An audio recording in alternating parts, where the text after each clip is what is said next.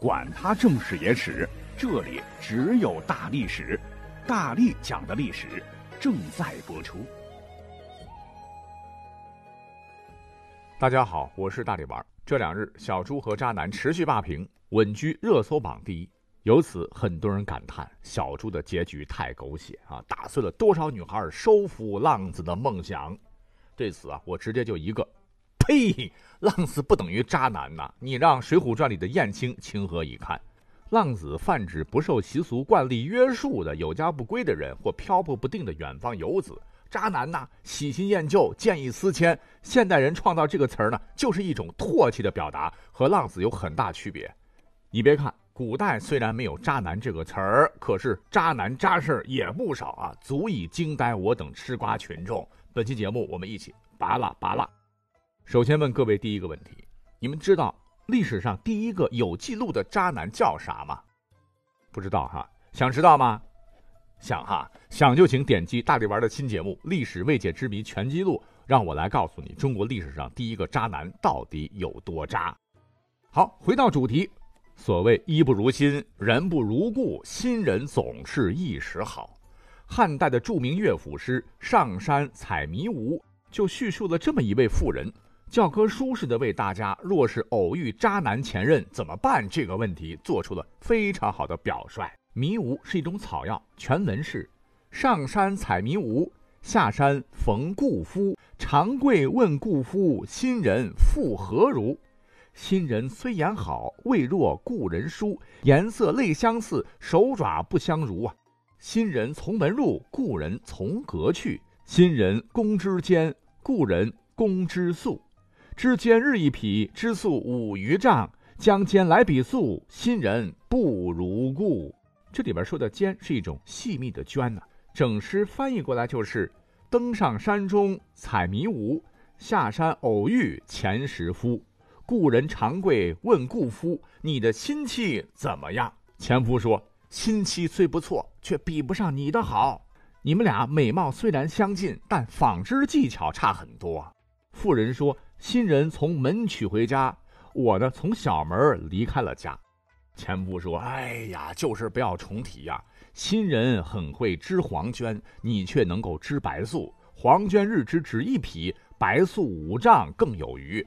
黄绢白素来相比，我的亲人不如你呀。”简单这么一解释，你就明白了啊。这是一篇被夫家抛弃的女子偶遇前夫时的一段简短对话。对话别看少，里边可大有文章啊！女子上山去采草药，下山的时候呢，偶遇了路人前夫，向他行礼问道：“你娶的媳妇儿怎么样了呢？”当时他心里可怀着委屈、嫉妒、恨呐。前夫回答：“新人虽说还不错，但是没你好啊。”这女子就想了：“嗯，那我看你怎么编吧。”前夫感慨地说：“她容颜不如你，手脚更不如你麻利。”弃妇则冷冷地讽刺他一句：“新人从门入，故人从阁去。”此时女子的内心应该是呵呵的哈，她脸上面无表情地说：“你从大门光明正大娶新媳妇回家，而我当时可是从小门出去的。”心怀愧意的顾夫急于表白，于是就得出了“亲人不如故”的结论。你看，亲人能够织黄绢，而你呢，却能够织白绢。因为这个白绢比较贵一点啊，然后就鬼扯一堆吧。那么从全诗可以看出啊，她的前夫呢，并不是因为她不勤劳、能力差抛弃她，而就是因为新人月积年累、年老色衰成了旧人，才想方设法休了她，另结新欢。只是这位前夫啊，他可能想不到，新的新人也将会变成旧人呐。况且现任挣的呢，还比前任要少得多。故而呢，这个前夫啊，想表达还有点想再联络的意思。啊，你看看，这真的是渣的没谁了哈！如果说有一个男人和你在一起是为了钱，那么告诉各位姐妹们，让他有多远滚多远啊！上头两个呢，哎，如果说都是籍籍无名的市井百姓的代表，那么下面呢，我们要说的这些个人渣，可都是历史上实力派的大猪蹄子。各位，可别觉得啊，古代诗书礼乐在其熏陶之下，渣男就比现在少。我认真的讲，从春秋战国到现在，渣男，尤其是青史留名的渣男，一直遍地走，活的是一个比一个滋润呐。如果真有渣男排行榜的话，按实力来说的话，你觉得谁能排第一呀？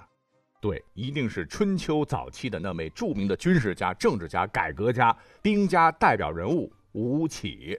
吴起历史课本上都有介绍，著有《吴起兵法传于世》，曾率五万魏武卒击溃了五十万秦军，秦国差点灭亡啊，使得他与兵圣孙武并称孙吴。哎，这个人能力不错，可人品确实太渣。他本是魏国人，出生于富贵人家。但是呢，为了在政治上实现自己的才华和抱负，他是四处奔波，寻找门路，花钱如流水，很快就弄得倾家荡产，哈，最后是一事无成，还被乡里乡亲的嘲笑诽谤。面对纷纷的议论，吴起干脆是一不做二不休，提刀就让那些嘲笑他的乡里人人头落地见阎王了。由此呢，还落得一个嗜血狂魔的称号。不过古代。都讲究好男儿志在四方啊，那你为了理想，为了事业，频频跳槽换老板换工作也就罢了。那吴起历史上做的更渣的事儿是什么事儿呢？话说吴起没去魏国、楚国发达之前呢，曾经在鲁国上过班。有一次，鲁国国君要攻打齐国，打算启用吴起为将，吴起高兴的发狂了，一将成名万骨枯啊，他觉得自个儿立功的机会来了。可万没想到。在这个节骨眼上，兴高采烈的吴起哐哧被泼了盆冰水，因为他遭到大臣群起弹劾，说：“不行啊，大王，他老婆是齐国人，你让齐国的女婿攻打齐国的岳父，这哪成啊？”朝堂上，吴起一听，为了自个儿的前途，忍了，转手拿了一把刀，直接冲回家。他那位贤惠的妻子还不知道怎么回事呢，迎头便被吴起咔嚓一刀给宰了。头也被吴起血淋淋的拎着去见了他的上司。要说这样的操作实在是清奇的很，而且非常的血腥啊！我们以前呢都听过很多大义灭亲的故事了，但是呢那都是为了国家民族大义，牺牲小我成就大我，要亲自带领兵马击退侵略者。可这位杀妻的吴起。他根本就不是鲁国人呐！我们也刚讲了，他和商鞅是老乡啊，是魏国人。你对鲁国谈得上忠君爱国吗？吴起一刀把老婆给杀了，连当时鲁国国君都傻眼了。人家把自个儿老婆都给咔嚓了，还不让人家带兵，这也说不过去啊。于是呢，就派他去攻打齐国了。别说哈，鲁国国君还算是正常人，估计呢，他也实在理解不了吴起向自己表达忠心的这种方式。那么，在吴起打赢齐国之后，他就夺了吴起的兵权。那么，从侧面也可以看得出，吴起杀妻求将的做法，不光我们不理解，呃，连当时的古人也不理解，对此也是不敢苟同的啊！试问，这样的男人，历史上你就算再出名，谁敢嫁？老岳父即使让自个的女儿死而无憾，汉子的汉，也不可能嫁给这样的渣男嘛？你说是不是？那吴起之后，很长很长时间，到了两汉时期。也出了一位大渣男，两汉时期，我不说你应该猜出来了吧？那当时最有名的渣男肯定是司马相如了，舍他弃谁呀？你看当年司马相如家徒四壁，却看上了土豪卓王孙的女儿卓文君。为了撩到这枚富二代，司马相如那也是下血本的，砸锅卖铁，买衣捯饬，耍酷装帅，亲自弹奏一曲凤求凰。什么？有一美人兮，见之不忘；一日不见兮，思之如狂。凤飞翱翔兮，四海求凰。无奈佳人兮，不在东墙。在一波文艺的套路下，卓文君被撩的是晕头转向，竟然连夜收拾行李和他私奔了啊！那在当时这是大逆不道的事情。成功将美人骗到手之后。因为缺乏生存技能，无奈之下呢，就开了个小酒馆，一个当伙计，一个呢当前台接客。哎呀，我总觉得是，这恐怕是司马相如故意这么干的吧？他这么一搞，这可让卓文君老爹的面子丢了一地呀，只得资助他俩，给了他一大笔的钱。所以呢，你要说司马相如那就是个吃软饭的，也未尝不可啊。你有了丈母爹为他造势，让司马相如终于得以发迹啊。可司马相如发迹之后的表现，其所作所为，简直是渣男骗色骗财的经典教材啊！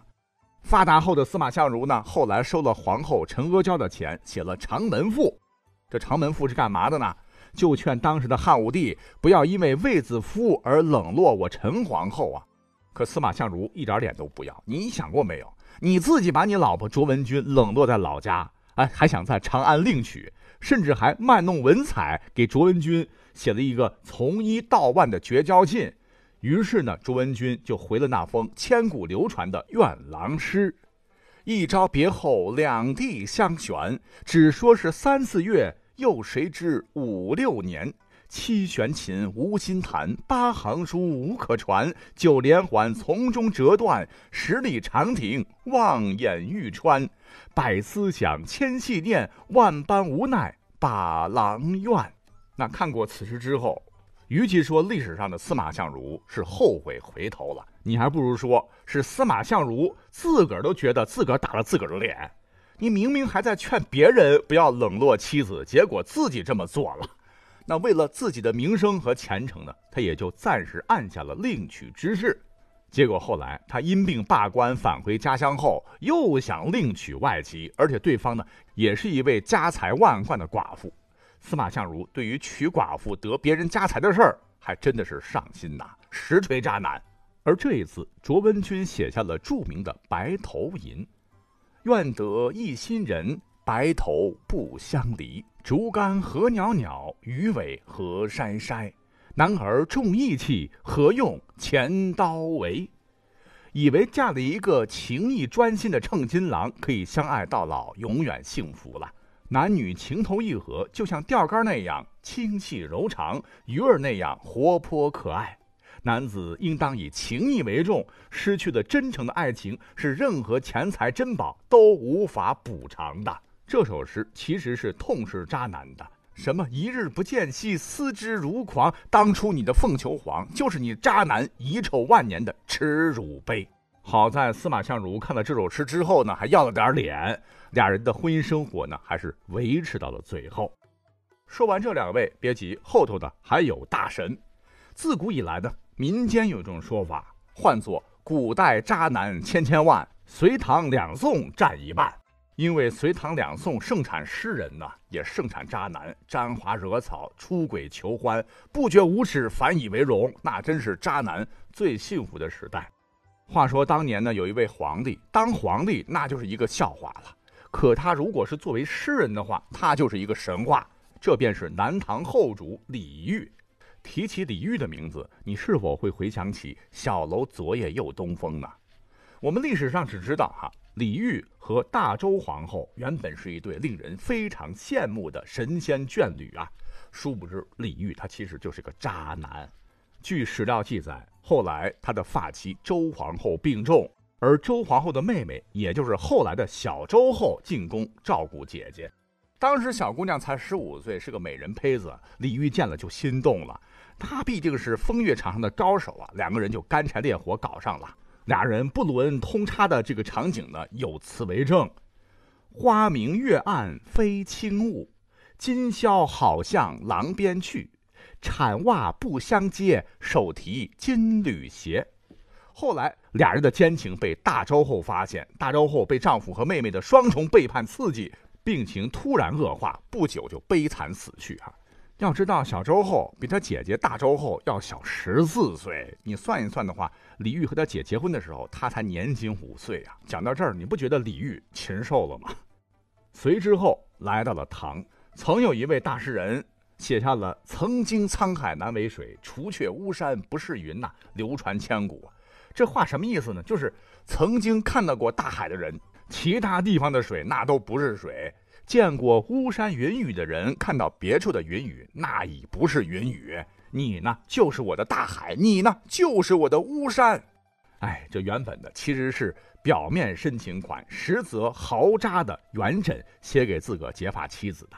可他为什么渣呢？据说历史上的《西厢记》的渣男版《莺莺传》，其实呢就是元稹自个儿的自传。因为他年轻的时候呢，骗了崔莺莺和他私定终身，结果这小子吃干抹净，见异思迁，掉头呢就和宰相的女儿韦从洞房花烛夜了。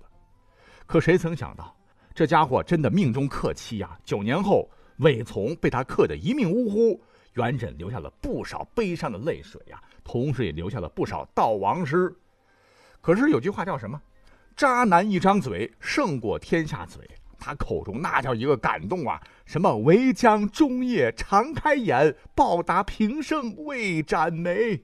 我只有睁着双眼，整夜把你思念，来报答你生前曾经为我做出的牺牲和经历过的忧患苦难呐。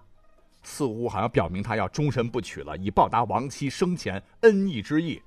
可实际上恰恰相反，元稹那是一个嘴巴管不住下体的人啊。老婆死了没几天，身体却很诚实的，是续娶了一个又一个如花似玉的美娇娘，穿插着和一些大才女，比如说薛涛，还玩过一场姐弟恋，那真正做到了精神肉体的无缝对接，以至于不少人提到元稹的时候，都说他是一个薄情寡义、始乱终弃、攀龙附凤的人。而同时在唐代，还有一位大文豪，论文笔啊，他如果搁到现在，每一篇那推文都是十万起跳的白居易啊。